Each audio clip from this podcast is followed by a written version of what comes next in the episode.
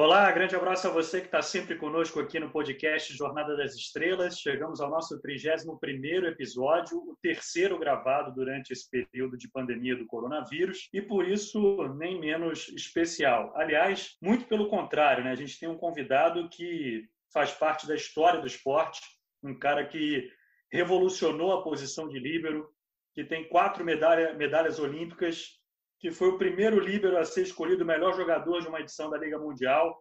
Enfim, eu fiquei pensando em várias coisas originais para descrever o nosso convidado de hoje, mas né, confesso que eu não consegui desenvolver esse raciocínio. Mas acho que tudo que eu falei resume bem o cara que vai estar com a gente aqui hoje. Ele que ia para cada bola como se fosse um prato de comida. E é uma das figuras mais queridas no meio do voleibol. Sérgio Dutra dos Santos, Escadinha é o nosso convidado aqui no podcast Jornada das Estrelas. Serginho, é um prazer estar falando com você. Ô, Bruno, que honra!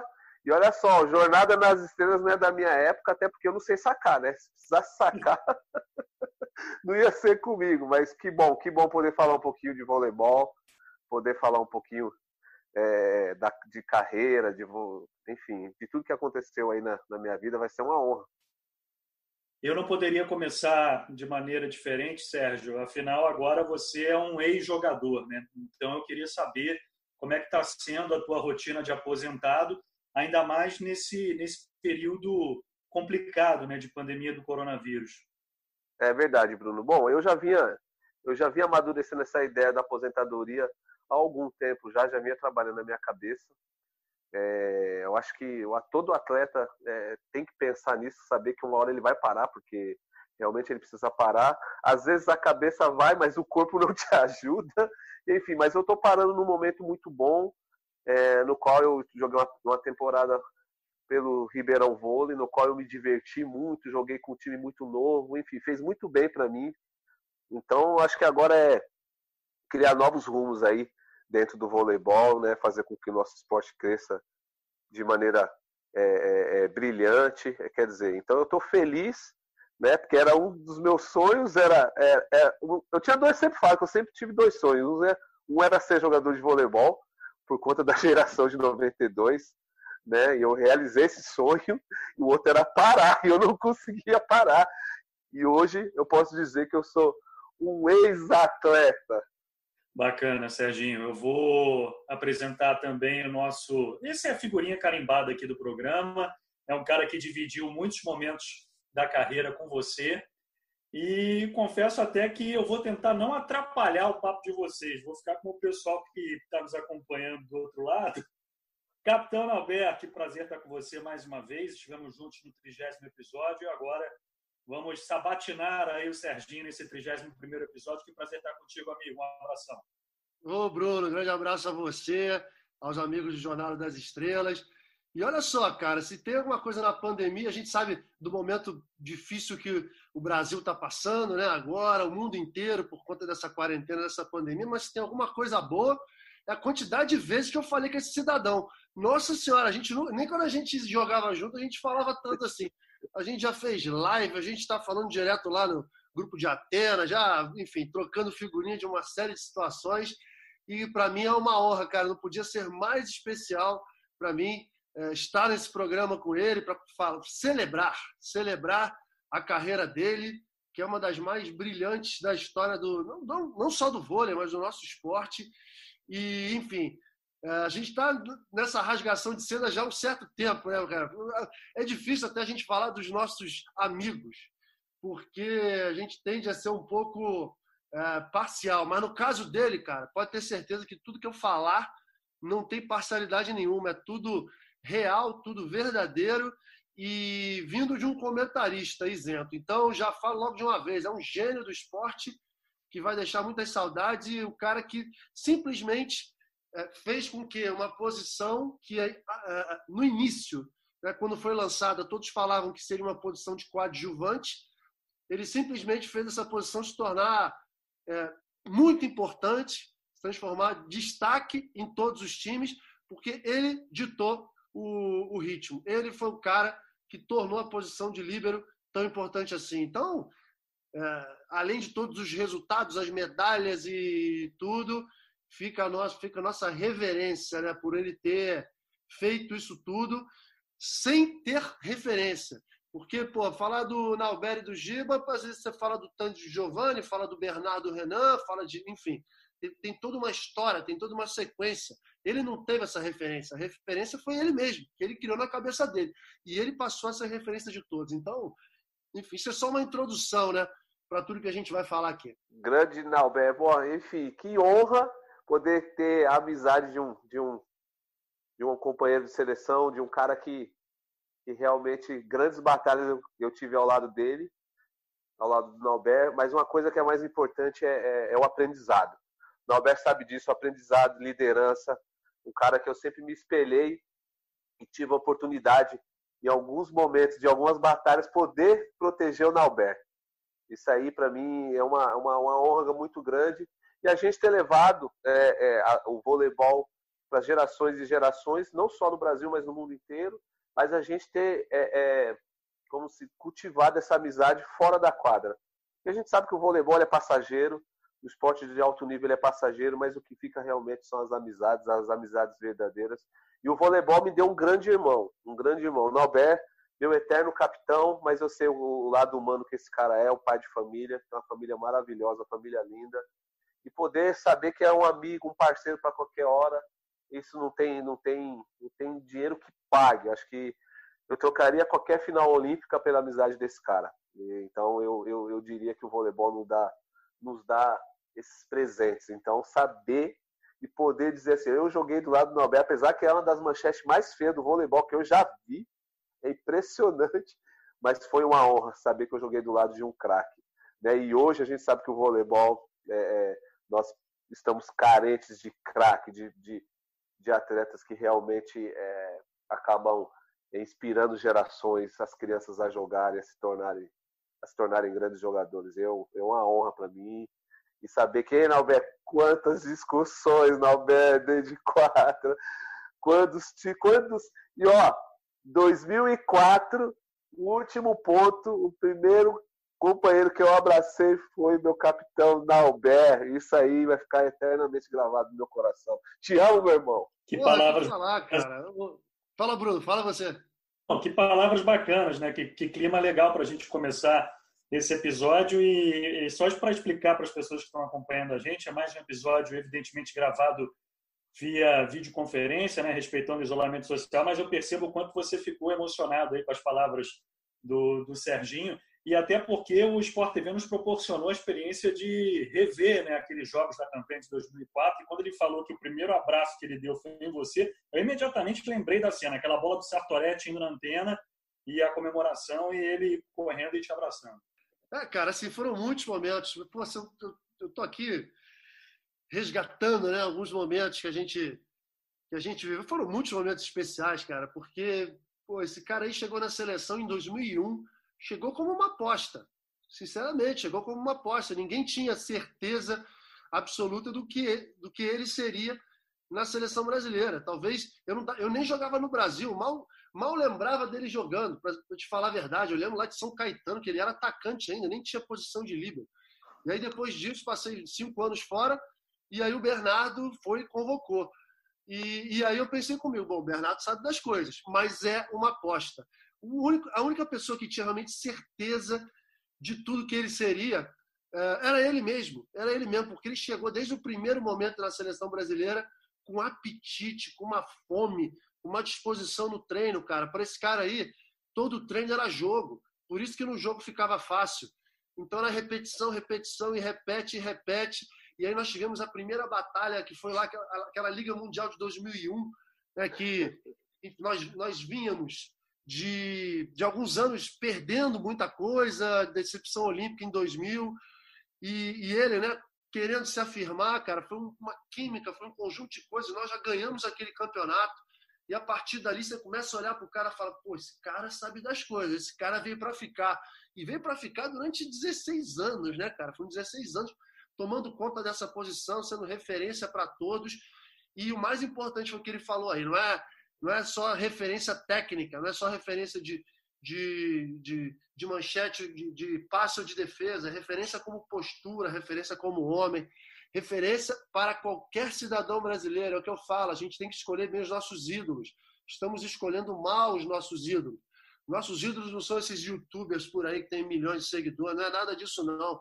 Nossos ídolos tem que ser esse cara aí. Esse cara aí, cara, que pô, lutou pra caramba, que veio de origem humilde, acreditou no seu potencial, foi lá e venceu. Mas, assim, ele venceu e foi fora da curva. Então, que fique o exemplo dele, porque não precisa chegar a ser o, o escadinha para ser um vencedor. Pode fazer metade do caminho, até menos que isso, que já vai ser um vencedor, cara, no que diz respeito à ética, a saber trabalhar, a saber ser companheiro. E aí, lembrando, né, Bruno, de alguns episódios, cara, ele falou aí que pô, é, teve a honra de me proteger. Pô, lá em Atenas 2004, primeiro jogo com a Itália, aquela pancadaria lá, de 3 a 2 33 a 21, terminou o jogo, discussão com o Vermelho. Quem é que estava atrás de mim ali? Ele, pô, se, tiver, se tiver pancadaria, tô contigo aqui, meu irmão, e vambora. A gente indo atrás do cara, ele indo atrás de mim. Ele não falava italiano, eu mandando, ele é, é isso aí, é isso aí. E esse, esse foi um, do, um dos episódios, assim, muito marcantes. E em 2004 também, cara, quando na final olímpica ele estava tão, mas tão concentrado, tão concentrado, e eu queria jogar de alguma maneira, eu queria. Eu sabia que assim, não seria dentro da quadra, porque o Gil Dante estava arrebentando e eu estava muito feliz com isso. Mas eu ficava o tempo inteiro ali, ele vinha para o banco, eu vou embora, abraçava e vou embora e vamos nisso. Foi a forma que eu encontrei de poder estar tá dentro do jogo, sabe? E, e acho que isso marcou muito o nosso time. Independentemente de quem estava dentro, quem estava fora, o espírito era muito forte, era uma alma só. E, cara, e, e, e, talvez, talvez não, né? Ele seja o melhor símbolo disso tudo, porque é, se for colocar as seleções de todos os tempos, Bruno, ele está como unanimidade, ele é unanimidade mundial, não existe nenhum outro jogador na posição dele né, que receba algum voto que não seja ele, de líder. Enfim, Estamos falando desse, do, do Sérgio Cadinho, dos maiores ídolos do esporte brasileiro. Na opinião de vocês, a geração de 2004, ela foi a melhor de todos os tempos? Eu, eu, eu vou dar um sim, eu vou dar um sim com grandeza, entendeu? Eu acho que aquela geração foi a geração que, que, que marcou muito, porque chegou a um certo período é, é daquele ciclo olímpico ali que nós estávamos jogando por música, era impressionante. Eu acho que 2004, principalmente a final, foi só uma confirmação do que a gente vinha fazendo há quatro anos atrás. O Alberto sabe disso. Eu lembro que quando eu cheguei, no meu primeiro treino na seleção brasileira, gente, se eu não me engano, a gente foi treinar na, na areia. Né? É, e o que aconteceu? Eu cheguei lá, comecei a treinar igual louco, eu tive até ânsia de vômito. Os caras viram eu treinando, porra, Nalbé, Giba, Giovanni, Maurício. E os caras falaram assim, meu, a gente tá vendo o menino treinar desse jeito, tem um menino que chegou agora, vamos ter que treinar igual ele. E eu lembro que os caras tiravam a camisa, os caras tudo forte, eu tudo magrelo, pesando nem 70 quilos, eu não queria tirar a camisa por nada. Porque os caras, ah, você não vai tirar a camisa? Eu falei, eu não, sou muito magrelo. Os caras tudo fortão, de quase 2 metros, e eu com 84, aquele anão. E eu falei, o quê? A forma de eu fazer aqui é treinar, treinar, treinar, treinar, treinar, treinar. E aí a gente começou um espírito desse de ajuda e de excelência dentro dos treinos. Então, eu acho que a geração de 2004 ela só foi a confirmação desse ciclo olímpico. E eu acho que assim dificilmente vai ter uma outra seleção que vai jogar da mesma maneira, que vai vencer da mesma maneira.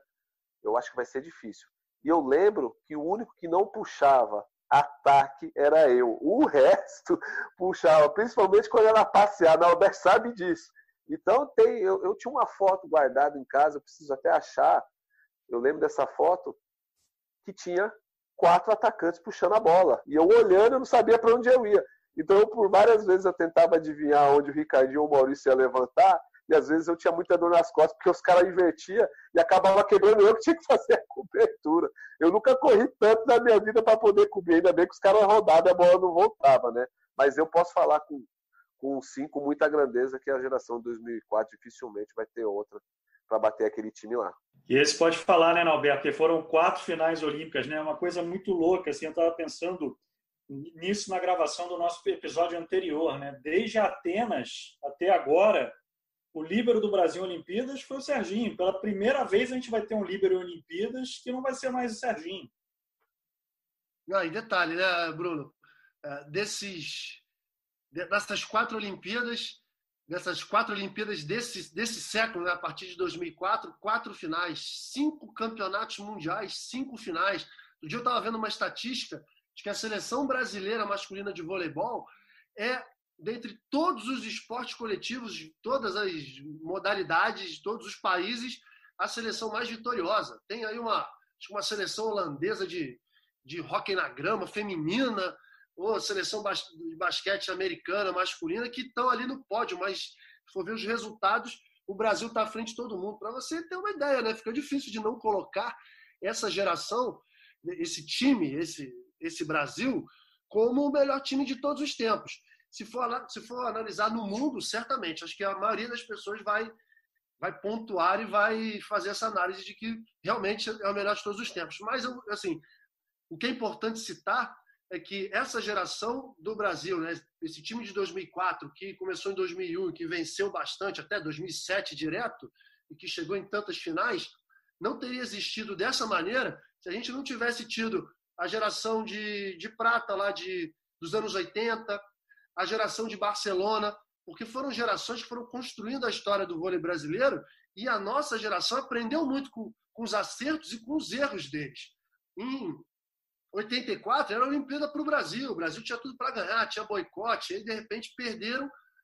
Todo mundo fala, até eles mesmos, né? perderam para si próprios, porque acabaram focando em outras coisas que não fosse a, a medalha de ouro. Lição aprendida, foram para Barcelona, acabaram vencendo. A gente acabou de acompanhar toda a campanha deles né, em Barcelona 92. Foi aquele assombro, eles se transformaram em grandes ídolos e tudo, mas não conseguiram se manter um ano, dois anos, e aí foi ladeira abaixo. De repente veio a nossa geração que conseguiu colocar tudo que tinha de melhor e todos os aprendizados ali. Quer dizer, é um time que focava especificamente sempre nos treinamentos, nos jogos. Era um time que não dependia de seis jogadores, né? era um elenco muito forte.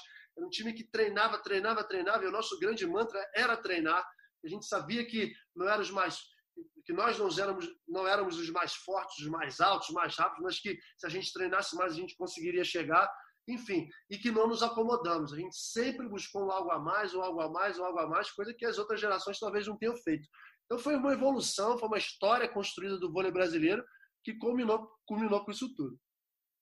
E só para deixar claro, né, quando eu digo que é pela primeira vez a gente vai ter um líbero em Olimpíadas que não seja o Sérgio, claro, de Atenas para cá, né, porque em Sydney nós já tivemos Olimpíada com a presença do líbero. Sérgio, aproveitando essa última fala do Nauber, essa questão dos treinamentos, né? Eu sei que a ideia de parar de jogar já tinha passado pela tua cabeça ali, ou pelo menos de parar com a seleção depois dos Jogos de Londres, né? E aí você retorna para a seleção para o ciclo Rio 2016. Queria saber de você como é que foi essa volta a esse ritmo de treinamentos tão intenso. Eu me lembro de uma fala sua na época até dizendo, pô, tem que fazer o Bernardo entender que eu já não sou mais aquele garoto que vai aguentar dar 40 peixinhos por treino. É, exatamente. E, e, quando chegou Londres, que a gente tinha perdido a final olímpica, que foi, foi um golpe muito duro, assim, é, é, é, para mim, porque eu, eu tinha, nós tínhamos lutado muito por, por aquele ouro e nós estávamos jogando, jogando bem. Né? E a gente acabou tomando a virada, coisa do esporte. E eu fiquei muito triste, fui embora para casa e eu não queria mais seleção tal. Mas as coisas foram acontecendo. O Bernardo for, foi convocando alguns livros, esses livros não foram se firmando dentro da, dentro da seleção brasileira, mas assim, porque também muita gente pressionou querendo, é, é, de certa forma, comparar é, é com o Sérgio. Então, eu acho que cada jogador, isso acho que atrapalhou um pouquinho, porque as, cada jogador tem, tem a sua qualidade, né? Cada jogador tem o seu defeito, mas cada, cada jogador tem a sua qualidade. E os jogadores que o Bernardo tinha convocado na época tinha totais condições de estar representando a seleção brasileira, não só naquele momento, ou até na própria Olimpíada. Enfim, quando houve é, é, a candidatura do Rio e o Rio ganhou, meus filhos já começaram a me ligar. Ó oh, pai, nós temos que voltar. Vai lá, volta, joga rapidinho, ganha e vem embora. Tipo, como se fosse a coisa mais linda do mundo e mais fácil do mundo. E o que a gente sabe que não é. E conversando muitas vezes com o Bernardo, e eu sempre falo, Bernardo, é complicado. E eu sabia como é estava a minha questão física, principalmente que eu tinha vindo de uma cirurgia que eu tinha pedido para ficar fora em 2010 do Mundial, que o Brasil foi campeão. Eu tinha pedido para fazer essa cirurgia, pedi para ficar fora. Porque, por incrível que pareça, 2009 foi um dos meus melhores anos, mas foi o ano que eu joguei com mais dor. Então, que eu tinha uma hernia de disco. E foi o ano que eu tomei mais remédio é, anti-inflamatório para poder jogar e inesperadamente eu fui considerado o melhor jogador. Eu ainda fico brincando com esse troféu que está lá em casa. Eu falei, ei, Giba, não jogou nada, né? Ei, Dante, vocês não jogam nada. É, tinha que dar para alguém, deram para o menos pior que foi eu. Né? E quando o Brasil foi. É, é, ah, o Brasil vai ser, vai sediar os Jogos Olímpicos, Rio de Janeiro, e aí eu conversei com o Bernardo e eu aceitei a minha volta só que eu cheguei no Rio em Saquarema, eu falei, meu Deus do céu, o que, que eu estou fazendo aqui de volta? Porque Saquarema a gente sai do quarto, a gente cai dentro da quadra, né? A gente sai da quadra, a gente cai dentro do refeitório. É refeitório, quarto, quarto, quadra, olhava os caras do meu lado, mais de 50 bolas, canhão. Eu falei, meu Deus, o que, que eu estou fazendo aqui de novo? Então eu peguei e falei, ah, já que eu estou aqui, vamos fazer o que tem que fazer. E eu botei na minha cabeça que ninguém ia treinar mais do que eu. Isso eu falei, ninguém treina mais do que eu. Então o que, que aconteceu? Lucarelli via o vovozinho treinando, Bruninho via o vovozinho treinando. Eu ia dando peixinho, eu tava para morrer. Peixinho para um lado, peixinho para o outro. Aquele canhão vindo bolada na cara, e os caras falavam, aí o Bernardo falava assim, não pode parar. Eu falava, não, não vou parar não, vou continuar treinando. E os caras falavam, a gente não pode treinar menos que ele.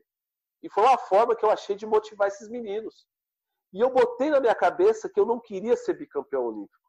Eu queria fazer com que os meninos se tornassem campeões olímpicos. Porque eu tinha comentado com eles, falei, galera, eu conheci o céu uma vez e eu conheci o inferno duas. E eu não quero que vocês conheçam o inferno. E eu lembro que a gente pegava, pegava, pegava nos treinos. o que aconteceu? A gente foi para o Rio de Janeiro, deu tudo certo. Então, meu, quando eu recebi aquela medalha, comecei a chorar e eu encontrei o Bruninho ainda, começamos a chorar e eu lembro que ele só me agradecia. Que eu tinha prometido para ele. Eu falei, ó, eu vou fazer com que você se torne campeão olímpico. Eu não queria ser bicampeão olímpico. Eu não queria nem a medalha, mas eu acho que eu queria mesmo era ver aqueles meninos campeões e foi o que aconteceu.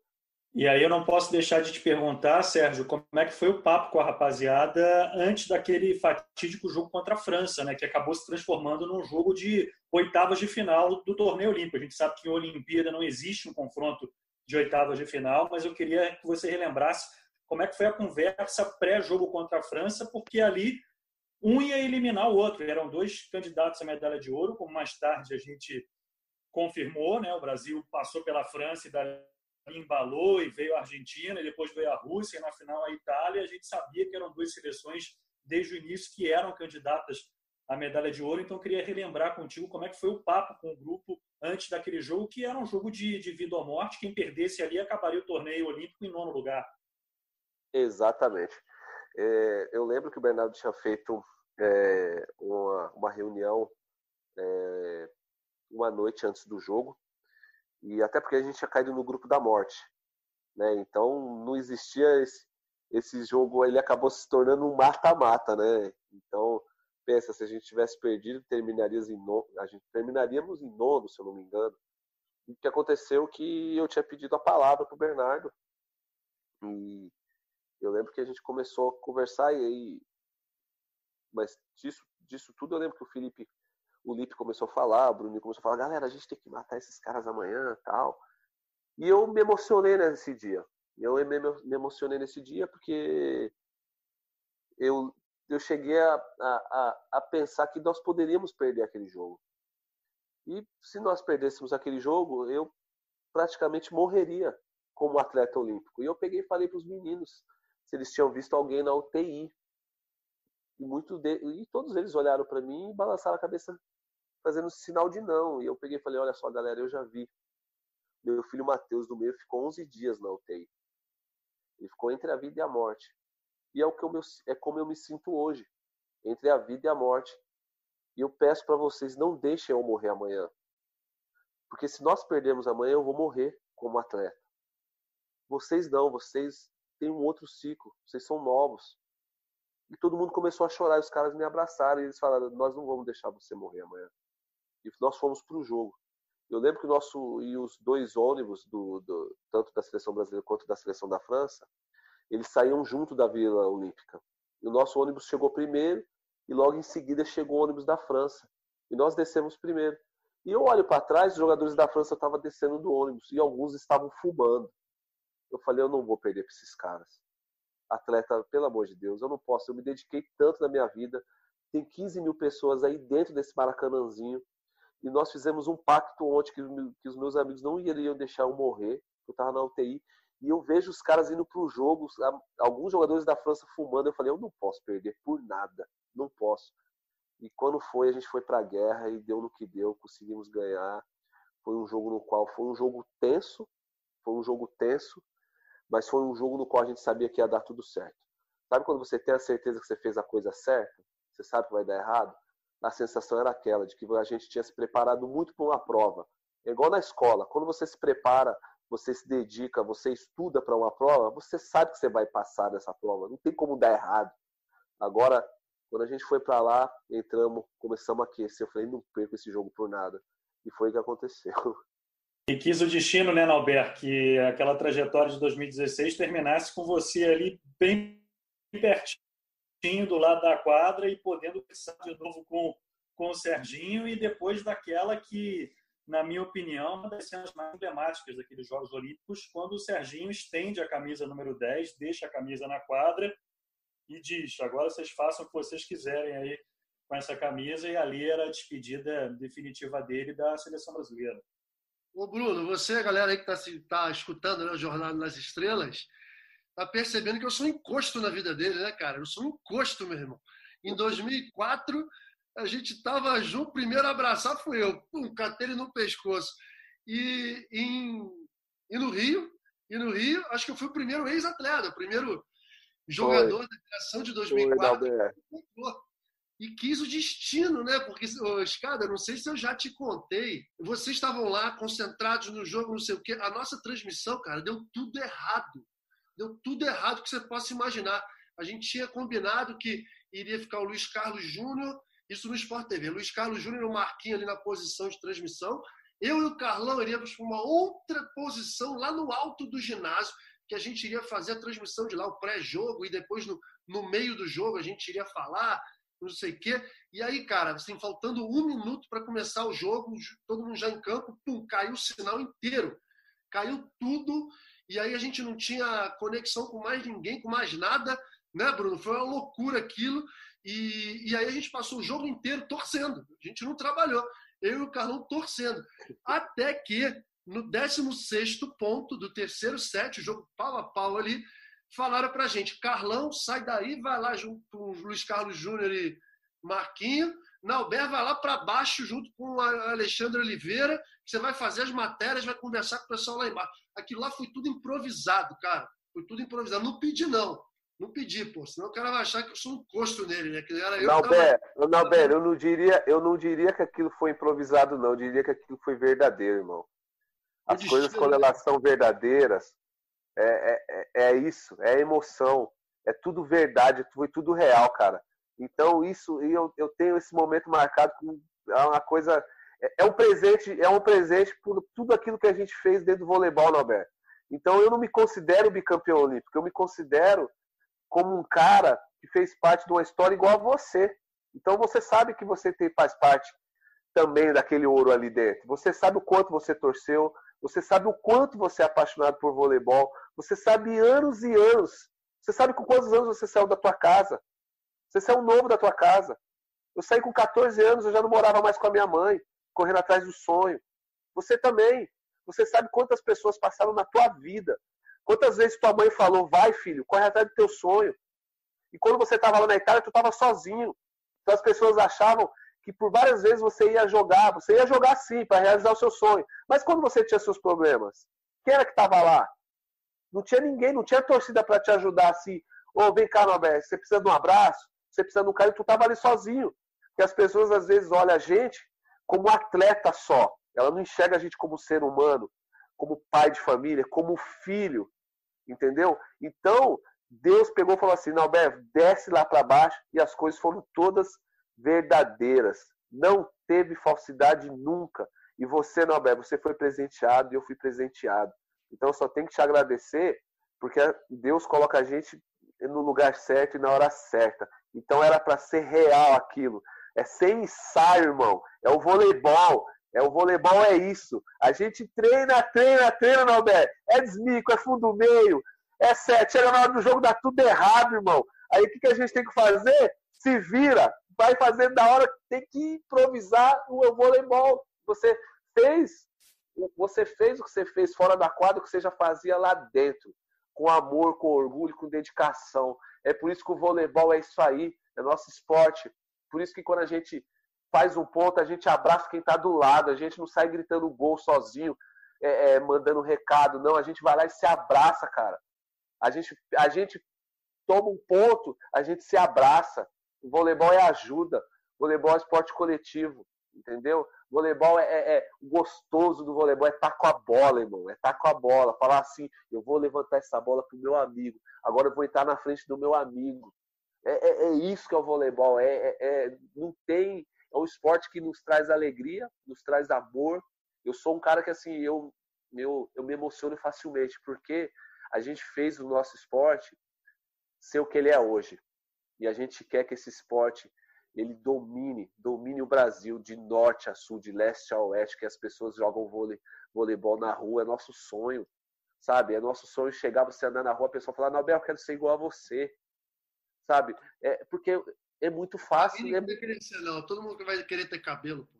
Não, mas Nobel é muito fácil, cara, você ser ídolo, cara. É muito fácil, joga vôlei, joga futebol, a bola bate na tua canela, você vira, vira ídolo da noite pro dia. Agora você mostrar o que valeu a pena tudo que você fez dentro e fora da quadra, as pessoas olharem para você e ver que você continua sendo o mesmo exemplo que você foi dentro da quadra, você foi fora dela. Você está sendo fora dela. Isso é, é o legado, Nobé. É o legado que a nossa geração deixa. Por isso que eu falei, pegue essa camisa, faça o que você quiser. Então eu não admito e você não admite que as pessoas vão usar a camisa da seleção brasileira e eles façam menos, que eles se dediquem menos. Eles podem perder, eles podem perder, mas eles não podem se dedicar menos do que nós se dedicamos ali. Pô, emocionante, né, Bruno? Que isso, cara? Eu não tinha, eu, eu, eu não tinha parado para pensar nisso que ele está falando, cara. Na hora que acontece, né, aconteceram aqueles problemas lá, não sei o que, a gente na correria, na adrenalina, e vamos, e desce, sobe, não sei o quê. Pois é, cara, não quis o destino, cara. Que eu estivesse não, ali, ó, quadra. Eu nisso, eu falei, cara, não posso deixar essa oportunidade passar aqui no podcast, porque vocês falaram de 2004, a cena veio na minha cabeça, né, porque eu acompanhei as reprises, né, até te mandei mensagem na Albert depois daquele 33 a 31 contra a Itália na primeira fase.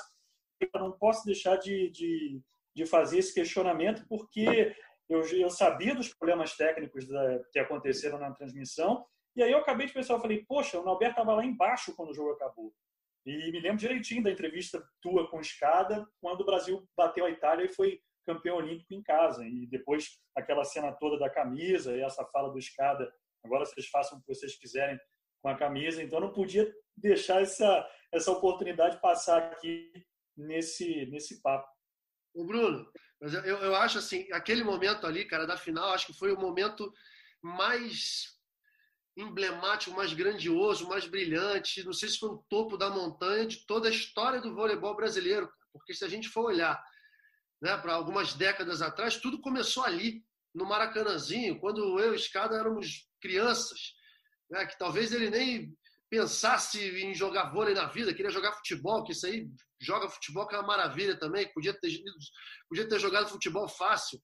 E, e pô, eu, garoto aqui do Rio, indo, indo lá na arquibancada, vendo Bernardo, Renan, aqueles caras todos, e aí o mundo deu volta, a gente jogou, e aí o Brasil foi, foi, foi para terminar ali na Rio 2016, naquele ginásio, com o Bernardo, que fazia parte da geração de prata, com todos os integrantes do voleibol brasileiro, masculino e feminino ali assistindo aquele jogo. E, pô, e quis, quis Deus, né? Assim, há certos seres que são especiais mesmo. E quis Deus que esse cara que a gente está falando aqui, o Escada, representasse isso tudo, cara. Se tornasse o maior, maior emblema, a maior bandeira do vôlei brasileiro ali, com quatro medalhas olímpicas, uma história que, pô, é, é, é, o, é o símbolo da excelência, o símbolo da vitória, o símbolo do, da consagração de todo o esporte. Então, cara, tem certas coisas que não acontecem por acaso realmente. Eu, eu fico muito orgulhoso, muito orgulhoso de ver, principalmente aquele momento lá, tudo aquilo que a gente tinha construído no início, o cara que chegou, que é o mesmo. Bruno, eu tenho uma coisa para te falar. Todos nós tivemos grandes inspirações, né? Eu, eu, assim, eu queria ser o Kirali. O Kirali era o meu espelho. Era o maior jogador de todos os tempos. Eu queria ser o cara. Aí o fulano queria ser... E a tendência é a gente sempre querer ser alguém muito grande. Numa live recente, cara, olha, eu perguntei para o Escada, eu falei, Escada, qual foi a sua maior inspiração, o cara que você teve a sua que foi a sua referência. Aí ele falou, pô, cara, você lembra do Hermisson, aquele levantador baixinho, não sei o quê? Eu falei, cara, eu achei aquilo fantástico todo mundo esperaria pô, são os melhores do mundo. Não, ele falou de um cara que jogou com ele no início da carreira dele, que nunca ganhou nada, que tem menos de 1,70m, mas que o cara foi a grande referência para ele. Olha que fantástico, isso mostra a humildade dele. E acho que é essa humildade que está entranhada hoje em dia no vôlei brasileiro e que eu espero que a gente continue ganhando durante muito tempo ainda. E essa passagem que você citou, o Giba conta no livro dele, né, na biografia do Giba, o Giba fala também sobre essa, essa inspiração do Sérgio falando do Hermeson. É uma passagem muito bacana. Agora, eu preciso aqui fazer um, uma pergunta até certo ponto delicada, Sérgio, e também compartilhar contigo um, um relato pessoal. Um pouquinho antes da Olimpíada, né, nós tivemos a, a Liga Mundial. O Brasil chegou à final com a Sérvia e era a minha primeira vez narrando uma decisão de Liga Mundial. O Carlão foi o comentarista dessa transmissão e era a minha primeira final, então estava bastante empolgado. Poxa, Brasil na final, enfim, vindo a Olimpíada aí, toda aquela pressão pelo décimo título. O Brasil não, não, conquistou o título desde 2010, né? Então fazia tempo que o Brasil não conquistava o título da Liga Mundial e aí aquela expectativa Brasil e Sérvia, enfim. E aí sai a escalação e o líbero foi o Thiago Brandley. Eu queria saber de você como é que foi para você é, é, como é que foi a tua reação a isso? E se ali você, de repente, sentiu que você poderia ficar fora dos Jogos Olímpicos? O que, que significou isso ali? Bom, Bruno, é... eu vou te falar que eu já... Eu... Poucas pessoas sabem dessa história. É... E eu acho que as pessoas precisam saber, porque eu não tenho vergonha nenhuma. E eu lembro que aquele dia nós fomos para esse jogo e o Bernardo sempre falava o time que ia sair jogando e ele falou que o Thiago ia sair jogando, né? E todo mundo olhou para minha cara. Todo mundo olhou para minha cara. Eu lembro que, que, que o William olhou para minha cara, o, o, Maurício Maurício Souza olhou para minha cara e perguntou, tipo assim, o que, que foi? E as costas, eles estavam imaginando que eu estava fora por causa das costas. Eu só balancei a cabeça e eu lembro que aquele dia é, a, a não escalação minha caiu como uma bomba para mim. Eu fiquei arrasado. Eu não consegui. Eu sou um cara muito verdadeiro, Bruno. Eu não consegui, eu não consegui disfarçar minha frustração, porque eu tinha aceitado voltar, né? E eu tinha treinado muito e nós tínhamos, e nós tínhamos feito uma semifinal contra a França. Foi um jogo duro e nós tínhamos ganhado. E aí o que aconteceu? eu lembro que perdemos, e aí o, o, o Murilo, o Murilo e o, e o Bruno e o Wallace falou, e o Tabashi, o Tabashi foi muito importante nesse dia, porque ele chegou e falou assim, ó, tu confia em mim? Eu falei, eu sempre confiei. Ele falou, tu confia em mim? Eu falei, eu sempre confiei. Falei para ele, pro Tabashi. Aí eu peguei e falei, eu acho que vocês não estão confiando em mim, no, lá dentro. Aí ele pegou, olhou para mim e falou assim, ó, vamos dar força pra galera que a gente tem uma final para jogar. Eu falei, não tem problema vou dar força. Aí fomos. Eu não consegui, eu não consegui aquecer direito. Não consegui aquecer direito. Não consegui. Eu, eu não consegui disfarçar é, a minha tristeza por ter ficado fora, porque eu tinha voltado para a seleção e eu, eu sabia o quanto eu tinha me preparado para jogar aquele jogo. O que, é que aconteceu? Nós perdemos e eu, quando eu o Thiago jogou, eu dava força pro Thiago. Aí quando entrou na quadra, eu comecei a dar força. Vamos, galera, eu fui o que eu sempre fui dentro da quadra, eu fui fora. A minha postura foi foi excelente. É, passando informação, vibração. Quando acabou o jogo, eu não consegui jantar direito e eu estava no quarto com o Wallace. Eu peguei e falei assim, Wallace, esse telefone aqui vai tocar hoje. E ele vai tocar. Ou eu tô fora da Olimpíada, ou os caras vão me pedir desculpa. Ou o Bernardo vai me pedir desculpa. Ele falou, você tá louco? Nunca que você vai ficar fora. Eu falei, Wallace, esse telefone vai tocar. Escuta o que eu tô te falando. Ou eu vou estar tá fora, ou o Bernardo vai me pedir desculpa. O telefone tocou em 10 minutos depois, você acredita? Aí era o, se eu não me engano, ou foi o Tabashi ou foi o. Eu não sei se foi o Dr. Ney, eu não lembro quem foi, mas foi, foi um dos dois que me ligou e falou: Escada, você pode descer aqui na sala de reunião aqui no hotel? Desci. Eu falei: Ó, se prepara. Isso nós estávamos lá. Aí desci. Quando eu desci, tava Bernardo, tava Rubinho, tava Tabashi, eu acho que era o Dr. Ney, e tinha mais alguém, eu não vou lembrar agora quem que era. Eu não sei se era o Renato Bach, eu não lembro. Aí o Bernardo começou a, começou a falar ele, ele tinha feito as escolhas, ele talvez tinha feito a escolha errada naquele momento, mas ele precisava testar, não sei o quê. E, e se ele me, me se ele me ele falava assim, é, pegou falou assim, ah, você me desculpa, quero te pedir desculpa pelo que eu fiz. Eu, aí eu peguei e falei assim, Bernardo, aí ele, eu falei, Bernardo, vamos lá, agora é minha vez de falar. Aí eu comecei a chorar, eu falei, Bernardo, eu me dediquei muito. Eu falei, eu me dediquei muito para essa final. Eu queria ganhar essa final, como eu ganhei contra um jogo contra a França, eu me preparei, eu tava ali. Ele falou, ah, mas eu precisava não sei o quê. Eu falei, beleza. Aí ele pegou, aí eu peguei e falei, eu quero saber. Ele pegou e falou assim, é, eu posso contar contigo? Eu falei, Bernardo, você vai contar comigo para qualquer hora, para empurrar o carro, para ajudar num telhado, você pode contar comigo a hora que for. Você vai ligar, você pode contar comigo. Aí eu falei, eu falei, eu quero te fazer uma pergunta agora.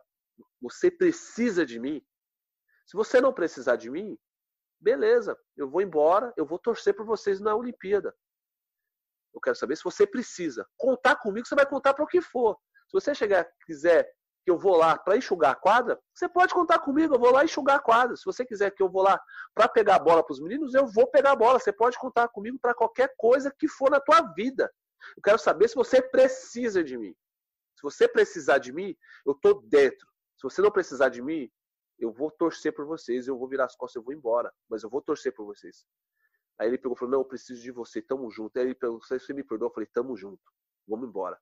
E nesse dia, Aí ele cortou o Murilo no mesmo dia, ele cortou, se eu não me engano, o Isaac e o Thiago Brenner. Então eu lembro que, que, que o Thiago Brenner fez um depoimento maravilhoso. Maravilhoso. Esse menino teve uma postura maravilhosa. Ele pegou, agradeceu, ele agradeceu, ele chorou, ele falou que era um sonho estar vestindo a camisa da seleção brasileira. E ele pegou e falou assim: Olha, eu fico muito honrado de ter sido um belo de um sparring por Sérgio. Então nisso eu chorei muito, porque é muito doloroso um corte. E o Bernardo é, fez um corte ali, é, fora do país, e pô, imagina como é que foi a nossa volta, né? A gente ter perdido um título, é, três jogadores cortados dentro do avião, porque era um sonho de ir para a Olimpíada, mas foi isso que aconteceu. Então foi até bom, e, e eu, eu falo isso, não tem mentira nenhuma, eu falo isso com a maior tranquilidade do mundo, mas assim, é, eu acho que foi uma, eu acho que ali também foi o início de, de, de realmente a gente estar tá pintando a medalha de ouro no Rio de Janeiro, porque o Bernardo veio, ele foi muito homem de pedir desculpas para mim, quer dizer, ele, tem, ele teve lá suas questões de escolha, mas eu também teria as minhas questões e, e, e, e de uma certa forma é, a minha frustração como jogador de ter sido reconvocado para poder ajudar uma geração. Então fiquei muito frustrado por conta disso. Mas houve uma conversa de homem, realmente de homem, eu e com a comissão técnica. Então todo mundo falou e eu peguei e falei, ó, se vocês precisar, se vocês precisam de mim, eu estou disposto. Agora, se vocês contar comigo, vocês vão contar comigo a hora que for. Meu telefone vai estar 24 horas ligado para vocês. Escada, vai lá pegar a bola? Pegarei a bola zero problemas. Cada, você pode secar a quadra? Secarei a quadra. Isso é sempre. Agora, em relação, você precisa de mim? Ele falou, eu preciso. Então eu falei, então vamos embora. Tamo junto. Foi isso que aconteceu. Eu queria só pegar esse gancho aí, né, Bruno? Hein, cara? que realmente foi uma situação difícil, uma situação que ninguém entendeu aquilo ali. E foi inacreditável. Eu estava assistindo o jogo aqui de casa, eu falei: o que está acontecendo? Machucou, não sei o quê. E aí veio a notícia que não tinha machucado e tudo. A gente percebia assim, que algo não estava funcionando. E depois veio o corte em seguida, o corte inesperado do Murilo também. Agora, o que eu fico assim, bastante contente é de você dar esse depoimento e falar né, de como o Bernardo teve essa atitude com você, porque ele aprendeu, né? aprendeu ao longo do tempo que, que assim, em alguns momentos, essa conversa com os veteranos tal faltou. Não à toa, assim, outros veteranos acabaram sendo cortados. A questão lá do Ricardinho, em 2007, que era só, uma, era só mesmo sentar, conversar né, e acertar os ponteiros, definir as regras. Quer dizer, fico contente que naquele momento que era crucial para a campanha da Rio 2016, e você era uma peça-chave, ele teve a, pô, a hombridade, a honestidade de te chamar e conversar contigo. Porque realmente ninguém entendeu. Ninguém entendeu aquela atitude. Você vê que são, são momentos, são situações que podem mudar toda uma história. Ali o time se fechou, ali acho que a confiança foi retomada e essa confiança que a gente sabe muito bem que é, define o jogo. Nos momentos de decisão, nos momentos mais importantes, você olhar para o lado, olhar para o lado de fora e não confiar, não acreditar em quem está contigo ali na guerra, ah, fica alguma coisa pelo caminho. E foi justamente isso que vocês não mostraram naquela Olimpíada, né, cara? Era um, era um bloco só.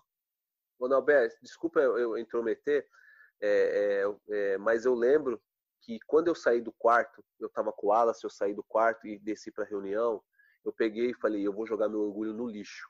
Eu peguei meu orgulho, eu joguei ele no lixo. Eu falei, vou lá, vou resolver a situação da melhor forma. Porque se eu fosse um cara orgulhoso, se eu pensasse só em mim, eu tinha feito um escândalo lá. E não foi, eu fui para resolver o que tinha que ser resolvido. Sendo se eu continuasse na seleção ou não, ou não.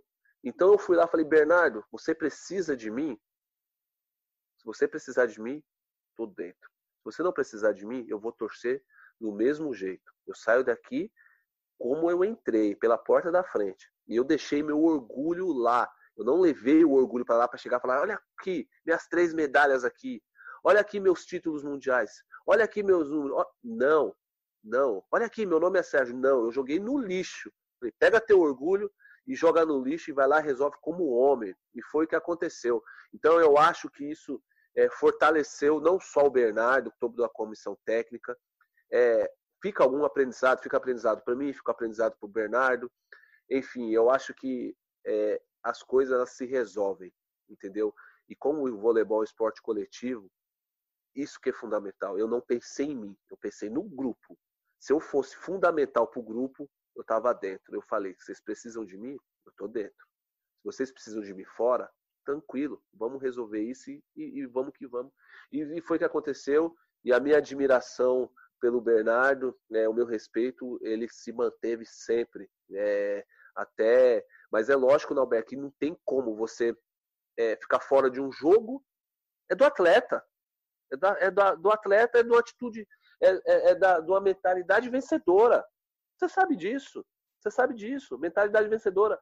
Eu sei, eu sei quantas dores você passou. O que, que você não fez para você voltar para jogar Atenas por conta do teu ombro? Entendeu? Então a gente, quem é do alto nível, sabe. E a cabeça tem que estar tá boa. E a gente tem que ser adulto, a gente tem que ser responsável, a gente tem que ter uma cabeça muito boa. E é a paixão, cara. É a paixão que nos move, é o voleibol. Porque às vezes o voleibol você não joga só dentro de quadra, você joga fora dele, fora da quadra também.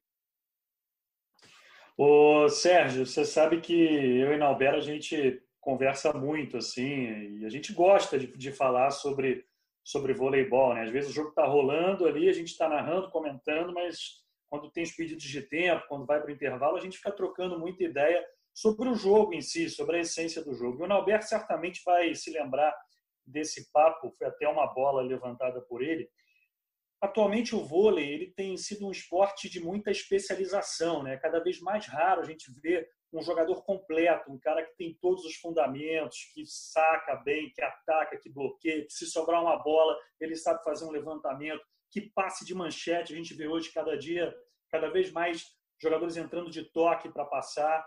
E aí, o Alberto tocou num ponto que eu queria saber a tua opinião. A gente está vivendo agora a especialização da especialização, que é o fato de ter um líbero para passar e um líbero para defender. Queria saber a tua opinião sobre isso, o que, que você pensa sobre isso, isso é bom, se é ruim. A gente pode pegar aí até o exemplo na seleção brasileira do Thales, que recepciona, do Mike, que defende, embora o Renan tenha dado mais tempo de quadra para o Thales, sobretudo na Copa do Mundo no ano passado. Né? Ah, olha, eu sou totalmente contra. Eu sou totalmente contra. Eu lembro que quando eu fiquei, é, eu fiquei fora da seleção, eu fui acompanhar o treino da seleção brasileira e o Bernardo estava jogando com dois líberos. Tavam, se eu não me engano, era o Mário Júnior e o Felipe, e eu acho que tinha o Thiago Brenner também, e fazia esse rodízio. Eu cheguei no treino para fazer uma visita, foi em São Paulo. Eu cheguei e falei pro Bernardo assim: ó, você pode parar com essa palhaçada aí, você deixa só um líbero jogando. Ele começou a rir, aí eu lembro que ele falou, ele falou assim para ah, teu pedido é uma ordem, né? Ele falou assim para mim. Mas eu sou contra, cara. Eu sou contra. É, eu acho que é, o, o, primeira coisa, o livro ele tem que ser, ele tem que ser um livro equilibrado. O que é um livro equilibrado? Que ele faça todas as coisas muito bem. Ele não precisa ser, é, o cara não precisa ser fenômeno na defesa, mas realmente acho que o primeiro fundamento que o líbero tem que ter é o passe, tá? Eu acho que o Thales hoje ele está na frente porque ele passa, ele está passando muito bem. Eu acho que é, é, é, cada ano que passa ele vai evoluindo até porque vai chegar um momento que ele não vai evoluir mais do que aquilo. Eu cheguei um momento na minha vida que eu não evoluía mais. Eu tinha um padrão de jogo e eu mantive aquele padrão de jogo, né? Então é igual igual atacante. Chega um, um certo tempo, ele vai saltar só aquilo, dali ele vai, vai saltando menos, menos, não tem jeito. E eu acho assim, o líbero, primeira coisa, fundamental para um líbero, passe. Ele precisa passar. Então, para mim, não adianta um livro que só defende para mim não, não adianta. Porque vai chegar na hora de passar, e a pessoa, e eu já vi Líbero entregando o ouro no jogo, no passe. Vai, a gente já macetou. Quantas vezes, quantos jogos a gente já macetou o Líbero nós ganhamos, sendo que a primeira responsabilidade de um Líbero é ter o passe na mão. Você entendeu? Então, se eu der dois, é, se eu der três aces num set, eu estou dando prejuízo para o meu time. Eu não posso dar três aces num set. Só se meu time fizer cinco esse, eu posso dar três. Então tem que chegar e falar para os caras, vocês enfiam a porrada, não saquem que eu já tomei três. Só que assim, o Libro, ele realmente ele precisa passar. Ele precisa ser, ele tem que ter equilíbrio em todas as. Porque, ah, eu quero só um levantar, ah, o levantador é bom, é bom, mas ele só bloqueia. Eu quero que o levantador ele levante. Ele levante. Eu não quero que. Se ele bloquear, ótimo. Mas a primeira coisa, qual é a função dele? Distribuição. Então ele precisa distribuir bem. Então eu lembro eu joguei com um jogador que chamava Nicola Girvich. Dalbert sabe quem é, campeão olímpico. Esse cara fazia 11, 12 pontos por jogo. Como é que pode um levantador fazer 11, 12 pontos por jogo? O que acontecia? Ele levantava muito bem, ele bloqueava muito bem, ele sacava muito bem, ele defendia muito bem e ele era um líder. É o que o Bruninho está fazendo hoje. É o que o Bruninho está fazendo hoje. Um jogador completo, na minha opinião. O Bruninho, dificilmente ele vai ser o melhor levantador do mundo, né? O melhor levantador do mundo. A gente sabe que dificilmente ele vai ser, mas ele é um dos melhores jogadores do mundo, do mundo. E é lógico que ele pode ali brigar ali entre os três como o melhor levantador do mundo. A gente sabe disso. Mas assim, o jogador tem que ser equilibrado em todos os fundamentos. Então não adianta a gente chegar lá e falar para qualquer outro atleta, ah, como é que a gente pode ter o oposto que não roda a bola alta. Né? O oposto, ele é o homem que resolve o pepino, né? Com o André Nascimento, o Alisson. A pessoa, a gente tem um oposto que ele não roda a bola alta, ele não roda. Não, estamos ferrados, nós estamos jogando com um a menos. Então o Libra ele precisa ser equilibrado. Passar, defender, cobrir, levantar, organizar, ser um ponto, porque eh, ser um, um, um termômetro dentro da quadra. E é isso que eu vejo no Libra. Eu quero que tenha, tenha mais livros equilibrados, como, como, como Pablo Meana. É, é, é, é, se falam muito do livro francês, eu acho que é um bom livro, mas eu acho que ele mais defende do que passa também, entendeu? É uma situação que, que, que, que eu acho que o livro tem que passar, tem que passar, é minha opinião. Escada, eu só, só para o pessoal entender, contextualizar essa, essa questão da especialização da especialização, porque começou a me irritar demais, cara. E, e principalmente nas seleções, é uma coisa que, que eu comentei com o Bruno no jogo. Tudo bem, se uma temporada de clube, você, você contrata dois líberos, maravilha. Agora, eu não, pod, eu não poderia aceitar nem admitir uma filosofia parecida na seleção, na seleção brasileira principalmente. Por quê? Porque a gente sabe que todas as competições você pode jogar com 14 jogadores. Só que a mais, a mais importante de todas, que é a Olimpíada, você só pode levar 12. Né? Você só pode levar 12. Você não pode levar dois líderes com 12 jogadores, cara. Você tem que levar Exatamente. um inteiro para ser um segundo líbero em caso de contusão, em caso de, de alguma necessidade. E eu tô vendo assim que, de certa maneira, tem uma tendência, todo mundo quer especializar a especialização. O líbero já é uma posição que você, o cara faz dois fundamentos só. Pô, na minha cabeça, cara, o cara tem que ser, tem que entregar, tem que entregar o resultado ali nesses dois fundamentos. Vai Com falar que, que, não pode treinar, que não pode melhorar, e que tem limitação em fundamento, eu não, eu não admito. Concordo, Nobel, eu concordo plenamente. Mas por isso que eu falo que eu, é, é, é, a gente está pecando muito nas gerações que vem vindo. E o que acontece? O gostoso, eu falo, eu falo para qualquer, qualquer pessoa que joga voleibol, o gostoso é você tá com a bola. Você tá com a bola. Quando a bola vier para você, você saber o que você vai fazer com a bola. Tem muito jogador, tem muito jogador que se você pedir para dar uma manchete, Norberto, ela não vai. Ela não vai. Então a gente precisa prezar o jogador completo. A gente precisa prezar por jogadores completos. Eu lembro que a nossa geração, você dava a bola na mão do Gustavo, ele levantava, cara. Você dava a bola na mão do Rodrigão, ele levantava. Tanto é que o Rodrigão joga vôlei de praia. Você levanta, jogava a bola para o André Heller, ele levantava essa bola. Você entendeu? Então, o que acontece? Eu acho que tem uma geração que, assim, tem que fazer outras funções. Mas acho que alguns técnicos também são culpados disso, sabe, Norberto? De não chegar, de formar desde lá de baixo. E parar assim, ah, porque o moleque sabe dar um peixinho, o líder ele não vai viver de peixinho. Ele não vai viver de peixinho, quem dá o peixinho mais bonito. Não é isso. O líbero não é isso. O líbero bom é aquele que não precisa dar peixinho, Norberto. O líbero bom é aquele que não precisa dar peixinho. Exatamente. Vai lá, antecipa a jogada. Antecipa, sabe? Então a gente precisa de jogadores que tenham todos os fundamentos. Porque hoje nós temos o Thales. Hoje nós temos o Thales como livro que tem uma regularidade no passe. Nalberto, Deus me perdoe, mas se o Thales machuca, Nalberto, como é que a gente vai fazer? Como é que vai fazer? E eu acho que o Thales tem grande, tem muito a evoluir ainda. Eu acho que tem muito a evoluir. Tem muito a evoluir. A gente não pode cobrar e a gente não pode. É que eu falo, a gente não pode cobrar e a gente não pode é, é, é, é chegar e tentar, de uma certa forma, fazer comparações com pessoas que vestiram a camisa da, da seleção passada. Entendeu? Não dá para comparar. Não dá para comparar comigo, eu digo, não dá para comparar em termos de qualidade. Pô, a gente quer que o, que o Thales seja igual ao Sérgio, a gente quer que o Thales seja igual ao Mário Júnior, a gente quer que o Thales seja igual ao Alan, a gente quer que o Thales seja igual ao Felipe. Não, o Thales tem seu padrão de jogo, ele vai ser equilibrado. A gente pode melhorar aquilo que ele já tem de melhor, entendeu? Porque dificilmente eu vou chegar lá e falar pro Lucarelli, Lucarelli, vai lá e levanta de costas igual o Nobel fazia. Não vai fazer. Não vai fazer. Vai lá, Nobel, é, faz as roscas igual Pô, vai lá, Lucarelli, faz aquela rosca que o Nauber fazia quando ia dar uma manchete, um passe flutuado e a bola ia na mão. O Lucarelli não vai fazer, não vai conseguir fazer.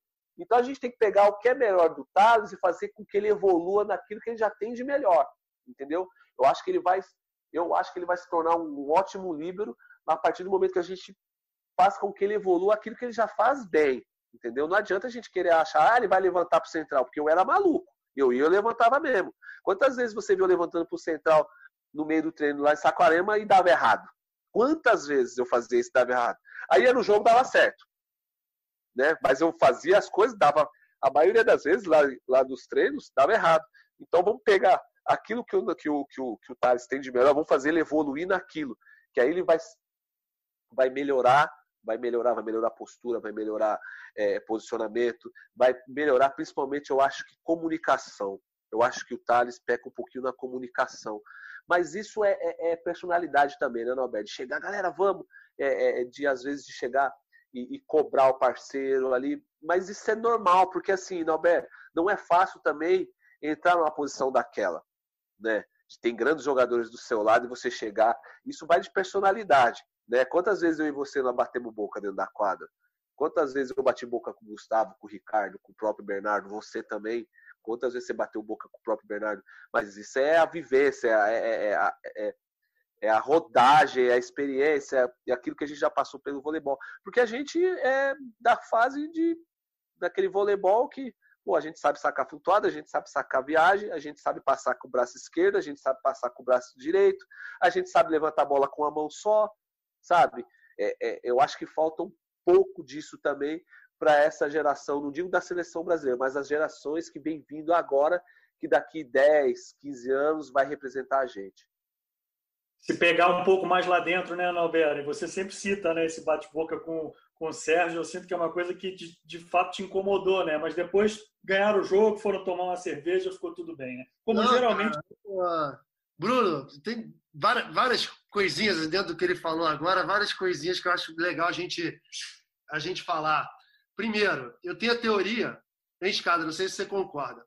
Eu tenho a teoria de que nós nunca mais teremos um grande passador no voleibol brasileiro, talvez no vôlei mundial, pelo simples motivo de que a molecada hoje cresce nas categorias de base com o recurso de ah, errei uma, duas manchetes, dou um passo para frente, dou o toque. Coisa que a gente não tinha na nossa geração. Então, as pessoas acham que eu, que você, que o Murilo, que o Bernard, que o, sei lá, os, os grandes passadores que nós tivemos, o Kirali, sei lá, é, nasceram passando. E não foi nada disso, a gente já deu muita quina. Só que o, o próximo passo era continuar dando manchete. Coisa que a molecada Exato. de hoje não faz. A molecada de hoje dá um passo para frente e, e vai no toque. Eu acho que, em relação ao que o Escada falou, Bruno, e era muito, e era muito interessante, era muito legal a gente ver como o Escada ele, ele se tornou referência criou o modelo de jogo dele, porque as defesas que ele fazia, as coberturas que ele fazia, ele vibrava como se fosse ponto, cara. Era o ataque dele, era o ponto dele, coisa que os líderes não faziam até então. Então a molecada de hoje, os líderes de hoje, os líderes brasileiros principalmente, graças a Deus que eles têm um cara a se inspirar, que eles têm uma referência, coisa que ele não teve. Era o início de uma posição e a gente não tinha tido um grande líbero no mundo. Primeiro foi ele, então ele vai ser a referência e o modelo de todos os líderes do Brasil e do mundo. Tem isso. Em relação, cara, às, às nossas brigas, às nossas coisas, eu não sei se o escada tá tá vendo lá na tá lá na roça, tá no meio dos cavalos, nem sei se ele está com tempo para isso, mas a gente está vendo aí o, o, documentário do Chicago Bulls lá do Michael Jordan, The Last Dance. Eu consegui ver algum, eu consegui ver, sim, Dalbert. Não conseguiu ainda? Consegui, consegui. Cara, e, e, mostra, e mostra os, os, bastidores, os treinos dos caras, como os caras se matavam, como ele era chato e como ele sentia. Assim, hoje ele mais velho, ele fala, porra, eu, sabe, eu cobrava mesmo porque eu queria ganhar, eu queria que todo mundo ganhasse junto. Então, muitas vezes eu sei que eu não fui um cara legal, mas eu sei que eles me entendiam. E os próprios companheiros dele falando, cara, ele cobrava, às vezes ele era as expressões que eles usavam. Ele era um otário às vezes, ele era um babaca às vezes, mas hoje eu percebo que ele era um grande colega. Então, cara, assim, durante muitas vezes, né, né Escada, a gente brigava, é. a gente discutia, e do jeito que a gente tem coração grande, cara, muitas vezes eu ficava sem dormir, ficava mal. Mas eu sabia que era da minha função ali também, sabe? Ser capitão e cobrar e ir em cima e tal. Às vezes eu ficava mal com aquilo. Mas eu fico muito, muito, muito contente, cara, que tudo, que nada disso ficou, né? Que tudo foi revertido em amizade, em irmandade, em confiança. Seja da minha parte em relação a você ou de qualquer outro jogador ali dentro. Então, assim, foi a nossa história. Eu olho hoje para o documentário do Jordan e eu penso muito na nossa seleção, como era parecido. Ô, Nalber, você falou uma coisa bem legal, porque em alguns momentos eu é, não só você, eu também é, parece que a gente está ali, né, cara? Porque a gente vivia realmente aquilo ali. Nós se cobrava, a gente se cobrava um do outro e era uma coisa assim que é, e a evolução que a gente tinha em cada treino e a cobrança que muitos, muitas pessoas, algumas seleções falavam, esses caras estão brigando. E realmente assim, não era uma não era briga de sair na porrada, mas era assim, ó, vamos, deixa de preguiça e vamos. Quantas vezes a gente cobrava assim, por que você não foi na bola? Você lembra? Por que você não foi na bola? Não, na próxima eu vou. Então prova. A gente falava assim, é, Norberto. Lembra, Norberto? Que eu falava, Norberto, se você atacar aqui, você está ferrado. Ela não cai aqui. Você vai lá para a longa, porque aqui ela não cai. Você lembra, Norberto, disso? Aí você falava, ah, então vai, então vai, pega. Você vinha, atacava em cima, estourava a bola no meu peito. E você, você não falou que ia pegar? Você não falou que você ia pegar? Cadê o líbero? Você não falou que ia pegar? E a gente ficava é, um desafiando o outro.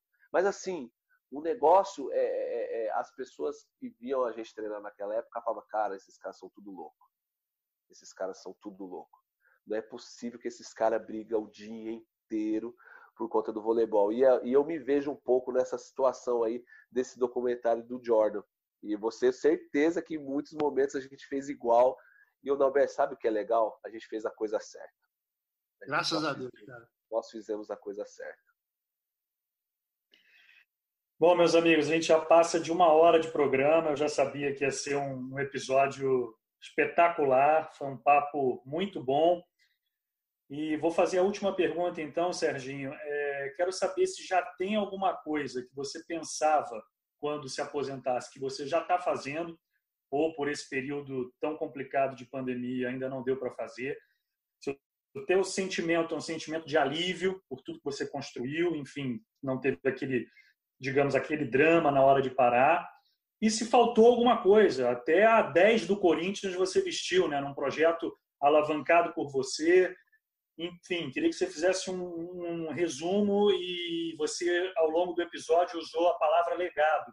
A gente sabe do teu instituto lá, que você toca com teu filho, o Marlon, também do qual eu fiz um pouco de parte, né, porque narrei aquele jogo das estrelas lá de, de inauguração do instituto. Enfim, queria que você fizesse um apanhado e, nos revelasse aí se você já tem feito alguma coisa que você pensava quando parasse de jogar e qual seria o teu grande legado assim para a gente finalizar esse episódio? Pô, Bruno, olha só, eu eu eu era um sonho poder parar de jogar, sabe? E eu acho que através de uma bola de vôlei a gente conseguiu mover gerações aí que se tornasse o voleibol um esporte maravilhoso e as pessoas continuem jogando voleibol.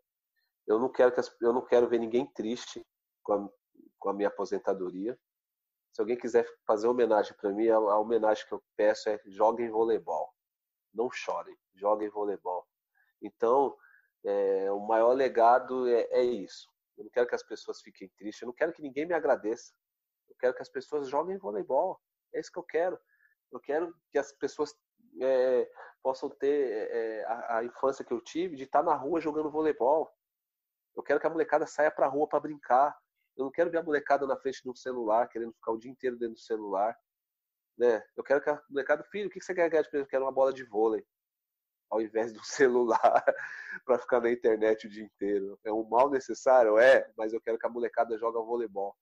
Mas assim, eu só quero agradecer é, por hoje ser um ex-atleta de voleibol. Eu quero agradecer é, todas as pessoas que fizeram parte, direto e indiretamente, mas eu quero agradecer algumas pessoas aí. Então, fico feliz. Então, eu quero citar alguns nomes aí, é, pessoas que, que me inspiraram. É, por conta de uma bola de vôlei. Então, quero agradecer Montanaro, William Carvalho, Xandó, Amauri, Giba, Nauber, Giovanni, Marcelo Negrão, Tandy, Maurício, Emerson, Ricardinho, André Nascimento, Henrique, Marcelinho, Diane, Pape, muita gente, cara, sabe? Gente que, que, que me inspirou. Tetiukini, Dante, Rodrigão, Gustavo, Jorge Edson, Janelson, Gilson Mão de Pilão, Axé, Cássio Leandro Toca, Pezão, Chicão, muita gente. Eu só tenho que agradecer a todas essas pessoas que, que fizeram do nosso esporte um esporte maravilhoso. todos os técnicos no qual passei, todas as pessoas que ajudaram como braço, sabe? É, o voleibol, ele, ele, ele, ele, de certa forma, a gente esquece aquela rede que tem ali no meio que separa, né? No final das contas, a gente tira aquela rede e sai se abraçando. Então, só quero agradecer a todos esses ídolos que fazem e fizeram é, é, o nosso voleibol um dos esportes mais mais lindos desse mundo. Emocionante esse teu comentário final, Escada. Alberto, fica à vontade aí para se despedir do Escada nesse episódio, tá? Eu sei que vocês ainda vão se encontrar muito ainda. Pô, e como, cara? É, é o que eu mais quero, o que eu mais espero. Agora a gente vai ter um pouco mais de tempo. Né? E aí é sobre tempo que eu queria falar com ele. Eu já vivi esse processo né, de abandonar as quadras. Uh, ele tem que uh, anunciar essa aposentadoria, né? Ele tem que pensar nessa, entre aspas, aposentadoria simplesmente como, uma, como um estágio, como uma fase de uma vida linda que vai ter continuidade. Ele já tem as atividades dele, ele tem amigos, ele tem a família, ele tem o instituto dele, ele tem uma missão, continua tendo uma missão. E essa história de. Eu estava numa live com o Giba, que ele apareceu, inclusive o Escada apareceu, né? E a gente estava falando justamente sobre isso. Não existem ex-atletas. Quem é atleta é atleta a vida inteira, só não está mais em atividade. Então, atleta é um estado de espírito, atleta é uma mentalidade, uma filosofia de vida que ele vai carregar, que ele vai continuar tendo nas atividades que ele fizer agora. Lógico que vai sentir um pouquinho de falta, lógico que vai sentir, vai sentir falta daquela adrenalina do jogo, do vestiário, do, ônibus, das brincadeiras, das, daquele dia a dia gostoso de um time mas isso vai ser compensado com outras atividades, com a possibilidade de estar mais tempo com a família, de estar mais tempo com os amigos. E certamente ele tem uma grande missão ainda no voleibol. Primeiro, a história dele já é uma inspiração, já é um grande legado, mas a presença física dele, a presença dele atuante né, no nosso esporte é muito importante. Ele é o maior símbolo do nosso do, do, do voleibol nas últimas duas décadas e está no melhor time de todos os tempos, de todos, e, e acho que ele é muito importante em, em, mil funções. Da minha parte aqui, Escada, só quero te agradecer, assim, pedir desculpa por qualquer coisa que eu tenha, qualquer palavra que eu tenha, sei lá, falado errado ao longo de todos esses anos de convivência. Você sabe que eu te amo do fundo do coração, cara, que eu tenho uma admiração, além de, da admiração pelo jogador, admiração gigantesca pela pessoa e um orgulho, uma honra para mim ter compartilhado a, a quadra com você, ter dividido aquela quadra em dois no saque flutuante, ter, ter tido sempre essa amizade, essa parceria, essa irmandade que nós construímos. E, cara, você tá assim, continue a sua vida com a certeza que você está na história do esporte mundial, tá certo? Fica com Deus. Beijo enorme na família e chega. Chega porque a próxima, próxima vez eu quero ser num abraço. Vamos esperar essa pandemia passar aí para dar um abraço firme e tamo junto, cara. Sou teu irmão, o que você precisar, tô aqui. Irmão, eu só tenho que te agradecer. Você sabe o quanto eu te amo. E, pô, saber que o voleibol me deu mais um irmão. Mais um irmão. Eu só fico feliz. Irmão, obrigado. Obrigado por inspirar não só a mim, mas milhares e milhares de pessoas, Norberto. Você é o nosso eterno capitão, nosso líder, líder nato. Te amo, meu irmão. Te amo de verdade. Obrigado, Bruno. E te conto com você no Jogo das Estrelas e você vai ficar no banco. Ou você vai ser titular e o Maurício vai ficar no banco. Meu irmão, o Bruno, olha só, o Bruno é um jaqueiro de marca maior. Vamos preparar as nossas colunas. Eu vou de líbero, hein? Não de caô, não, hein? Eu vou de. quero ser o escada por um dia e quero ver o escada dando aquela. explorando os dedos dos caras do outro lado lá.